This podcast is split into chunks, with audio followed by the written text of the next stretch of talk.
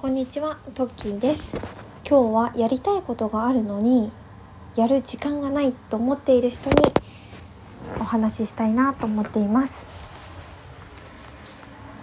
私はやりたいことがあるのに、やる時間がない。そう思っている人には、スケジュールを立てるときにこれを工夫するといいなと思いうことがあります。それは先に時間を確保するということです。具体的には先にいつ何をするかっていう予定を埋めちゃうってことですね。時間ができたらやろうっていうのでは結局やらずじまいになってしまいます。なので先にやりたいことが決まったらいつどこでなどれだけ時間をかけてやるかっていうのを具体的にスケジュールに落とし込んでいます。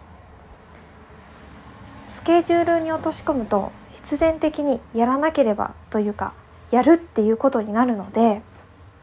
結局時間が確保できるんですよね。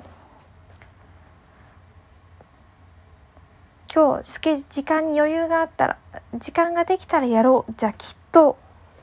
その予定は後回しになっていつまでもやらずじまいになってしまうと思います。なのでやりたいことが決まってやる内容決まったらやる内容とやる時間を絶対に確保する。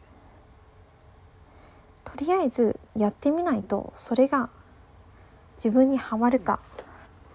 それがうんとかそれが成功につながるか、うん、自分に合わないと思うかとかってわからないじゃないですか。なのでとりあえずやってみる時間を確保するってことがすごく大切なことかなっていうふうに思います。今日はやりたいことができたらまずやることそれはスケジュールに先に落とし込むということです。この話がどなたかの参考になると嬉しいです。ではまた。